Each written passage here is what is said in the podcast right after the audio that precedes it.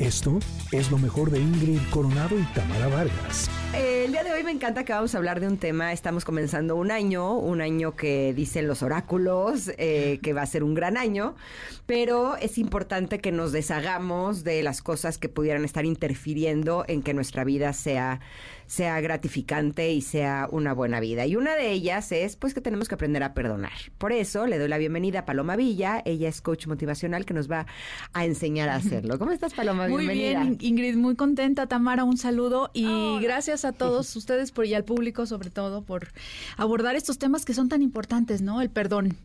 Sí, para empezar, ¿cómo sabemos que valdría la pena que nos demos la oportunidad de perdonar algo o a alguien o perdonarnos a nosotros mismos.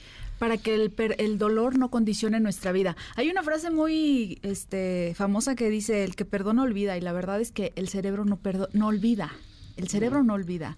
Pero aquí lo importante y la información más importante es aprender a transformar el dolor en sabiduría.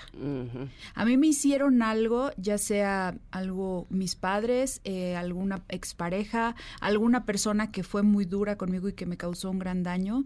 Eh, lo primero es entender que el perdón no es para la otra persona, es para mí misma, ¿no? Para poderme liberar. ¿Por qué? Porque si no, entonces estoy viviendo desde estos condicionamientos que en todos los campos, ya sea energético, mental, espiritual, me hace daño a mí. Es como creer que tú te tomas un veneno y que a la otra persona le hace mal.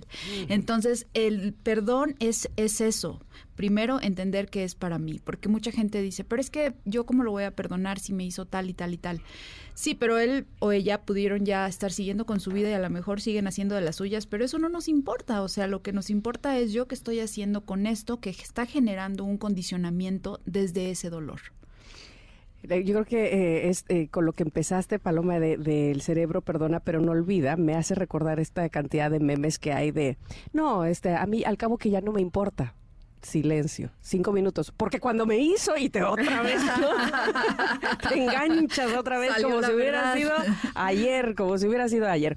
Y entonces, ¿qué pasa cuando nos sentimos culpables por lo que nos hizo alguien y entonces eh, como que inclusive justificamos eh, no solo no solo no es que, eh, que, lo que no lo perdonemos sino justificamos que nos haya hecho algo porque seguro nosotros también provocamos que nos lo hiciera bueno es que ahí definitivamente es primero entender que si la otra persona nos hace algo, lo está haciendo desde sus carencias, desde sus dolores, desde sus debilidades, ¿no?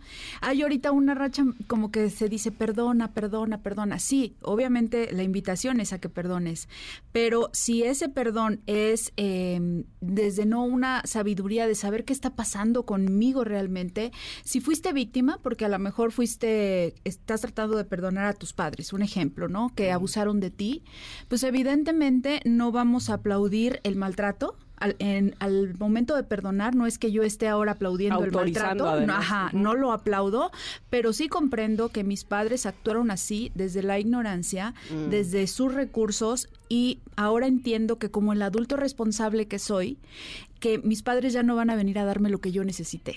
¿Quién es esa persona que me puede dar eso que yo necesité? Pues soy yo misma, porque soy ese adulto responsable que está aquí para poder aprender ahora a abrazarme, a tomar terapia, a, aprender a hablarme bonito, si me dijeron que no servía para nada, que me lastimaron en lo más profundo o hubo un abuso mayor.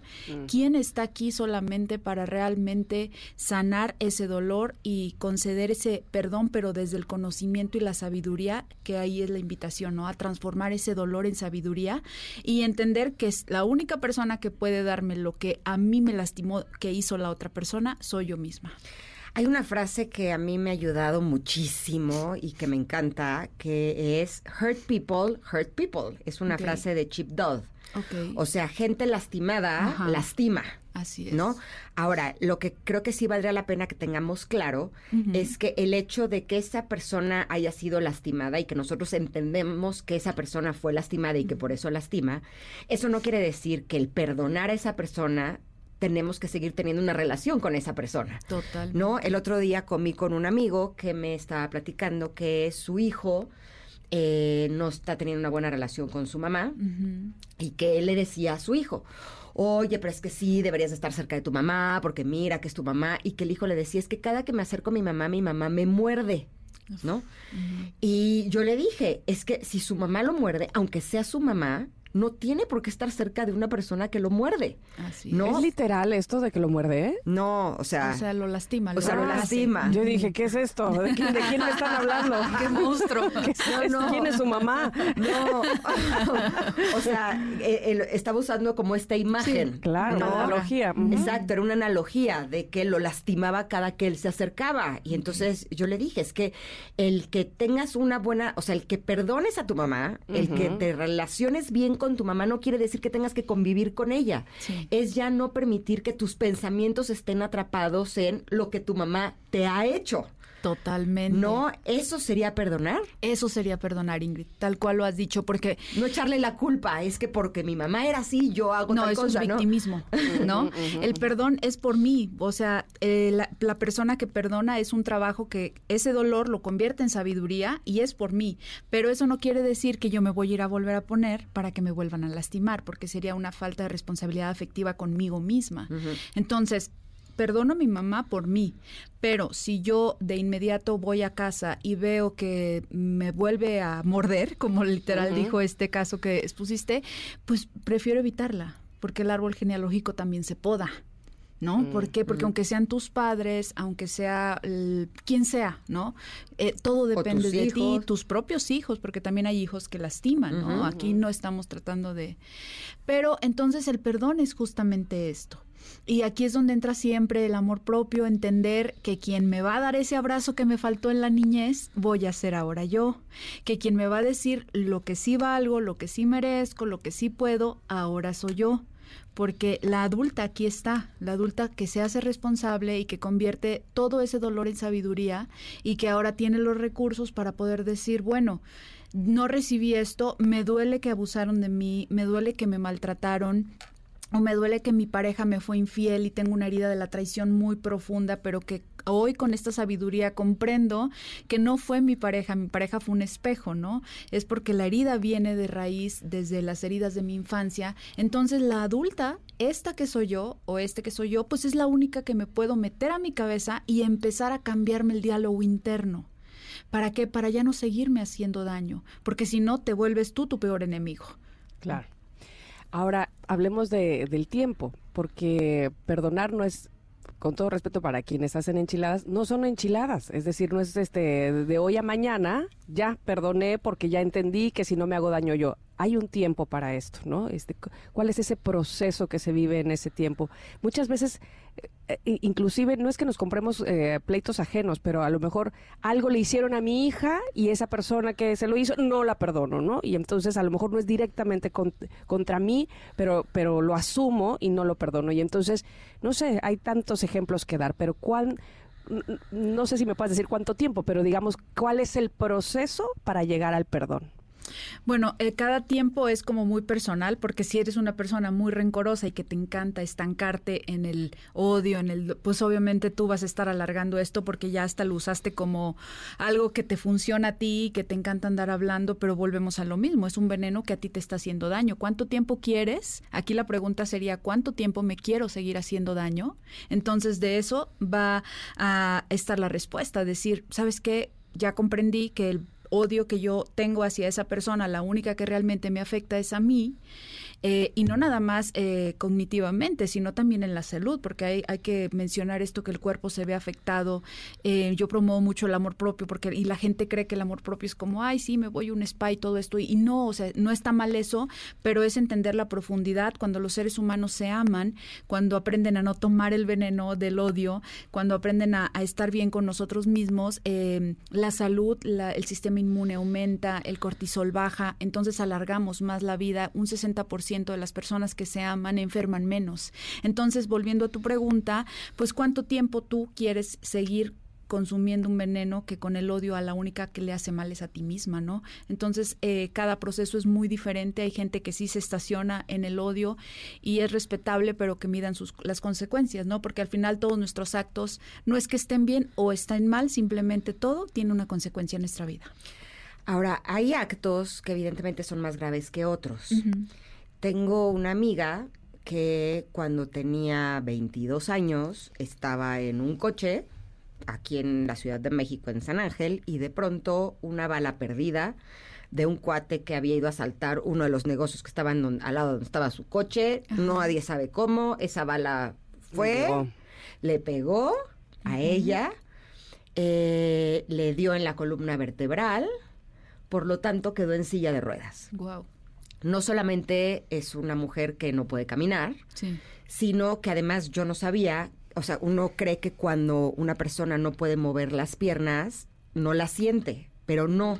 Ella sí se enfrenta a una especie como de calambres y de pronto le da frío y siempre tiene que estar en rehabilitación y lleva así desde que tiene 22 años. Evidentemente es un acto eh, dificilísimo de perdonar porque las consecuencias ella las va a tener que vivir toda su vida. Y me contó que fue a la cárcel a ver a la persona que le disparó. Y que ella sintió que Dios le dio el regalo de perdonarlo, porque cuando lo vio, lo pudo ver compasivamente y ya no sentía odio por él. A mí esto me parece que es una historia que me pone la piel chinita porque eh, cuántas veces nosotros nos ha costado trabajo perdonar a una persona que ha hecho cosas mucho menos graves que esa. ¿Tú no crees que de alguna manera el perdón es un regalo que Dios, el universo o la vida te puede dar? y que a lo mejor en lugar de estar intentando ver cómo le hago para perdonar a esta persona, a lo mejor pedir que eh, la gracia nos dé esa oportunidad. Sí, y mira, justo con este caso, eh, por ejemplo, esta persona, eh, lo que les decía al principio, ¿no? De la frase el que perdona olvida, no es cierto porque ella nunca va a olvidar ese suceso, ¿estamos de acuerdo? Pero ella conforme esa situación encontró esa sabiduría proveniente de lo que cada quien crea, que la puede buscar ahí, pero encontró esa sabiduría para ir a enfrentar ese dolor cara a cara y otorgarle el perdón, pero por ella, porque yo te aseguro que cuando ella hizo ese acto de ir a ver a esa persona, ella en su cuerpo se liberó de muchas cosas. Pero dice que fue un regalo, o sea, que ella no sabía que iba a pasar por esa situación, sino que cuando llegó y lo vio, sintió cómo se liberó de esa carga. Y ella lo atribuye a que fue un regalo fue un regalo totalmente, pero donde ella también, porque hay que estar preparados, hay que estar abiertos. Por eso la importancia de siempre estar invirtiendo en nosotros en el sentido de estarnos retroalimentando, escuchando programas como este o leyendo un buen libro. ¿Por qué? Porque la, la sabiduría solo entra cuando las puertas del alma y del corazón están abiertas. Ella lo sintió como un regalo porque estaba preparada ya para eso, ¿no? Después de un suceso tan grave. Entonces ahí también es cuando debemos de estar, eh, cuando aprendemos a estar mejor con nosotros y nos cultivamos y nos abrimos a esta sabiduría, pues es cuando aparecen esas situaciones que pues las llamamos como un milagro, ¿no? Como si algo superior hubiera entrado en mí y hubiera hecho que sucediera esto. Tengo una duda, eh, sobre todo que eh, nos enfoquemos en una situación. Digo que perdono pero cada dos minutos te estoy recordando lo que me hiciste, ¿no? Básicamente es de no estoy perdonando ni olvidando. Y por eso te hablaba también de procesos, porque seguramente habrá un momento donde pensemos que sí, que eso quedó en el olvido y de repente regresemos. ¿Qué pasa con estas personas cuando pues tienen sí toda la intención de perdonar por sí mismos y demás, pero hay esto que les recuerda, que les motiva otra vez y entonces lo vuelven a sacar al tema. Es no sé, es, recurrente, digamos. Como este juego, ¿no? Esta bipolaridad donde por una parte sí quiero perdonar, pero por otra eh, acá tengo la rabia por dentro. Entonces, pues es simplemente hacerse una pregunta, ¿a dónde me está llevando esto? Porque es muy incongruente eh, desear por un lado querer perdonar, pero por otra estoy friegue, que friegue, que friegue con la misma situación, que al final si lo que esperas es una respuesta de la otra persona, si esperas una disculpa te la podrá dar o no, pero al final ¿quién tiene la solución verdadera de convertir esto en sabiduría? Pues solamente nosotros, porque tú te puedes seguir ahí toda la vida buscando esas respuestas o que es que me tiene que pedir disculpas, es que por qué me fui infiel, es que por qué mis papás me maltrataron, es que es que es que es que si nos nosotros creemos que las cosas van a cambiar encontrando las respuestas afuera, pues eso no va a suceder. Las respuestas y el cambio solo comienza acá adentro, ¿no? Dentro de mí, tratando de cada que aparezca este sentimiento, esta emoción donde yo tengo ganas de ir a reclamarle y de estarle restrajeando todo lo que me hizo, pues qué tal que empiezo a liberarlo de otra manera, ya sea físicamente, escribirlo, este, yo pedirme perdón, porque también eso, es- eso es algo, fíjate que a veces usamos el dolor de las demás personas, así como se usa un vicio eh, para hacernos daño a nosotros mismos. Entonces hay un ejercicio muy bueno que es abrázate de verdad frente a, es, a- en, frente a tu espejo, sentada en tu cama, pero abrázate con tanto amor, pídete perdón, me, me perdono por todo lo que me he hecho, elijo ya no ser tan ruda conmigo misma. ¿Por qué? Porque al elegir este quedarnos con este tipo de emociones y de sentimientos donde estar siempre señalando al otro, lo único que hace es hacerme mal a mí misma. Entonces, a veces usamos hasta las personas o lo que nos hacen los demás para hacernos daños daño a nosotros y eso eso sí no tiene pues perdón de Dios, ¿no? Porque dices, ¿cuál es el respeto hacia mi persona? ¿De qué manera estoy valorando mi existencia y cómo me hago daño en mis tres cuerpos, físico, mental y espiritual? Entonces, yo les recomiendo que si tienen algo, un sentimiento, una emoción porque alguien les hizo algo que a lo mejor puede parecer muy injusto, está bien, pero qué tal que empiezas a abrazarte y solamente desde el auto perdón es que puedes abrirte esta posibilidad de decir, ya no me permito yo tener este pensamiento nocivo que a la única que hace daño es a mí. Vishen Lakiani, que es el eh, director y creador de Mind Valley, que es una empresa eh, así billonaria que se dedica al trabajo de la mente y las emociones y demás, está bien padre. Eh, él dice que el perdón se debe de ejercitar como un músculo que a veces nosotros queremos perdonar a la persona que nos hizo el daño, ¿no? Ajá. Pero que para poder lograrlo es más fácil si empezamos a hacer el ejercicio de perdonar cosas chiquitas, para con eso ir ampliando un poco esta capacidad que tenemos de perdonar para Sí. llegar al punto en el que podamos perdonar a la persona que más daño nos haya hecho, ¿no? Y yo creo que se puede hacer un, un ejercicio. Ahora, él dice que como es un ejercicio que se tiene que ejercitar como un músculo, que es algo que se tiene que hacer todos los días, ¿no?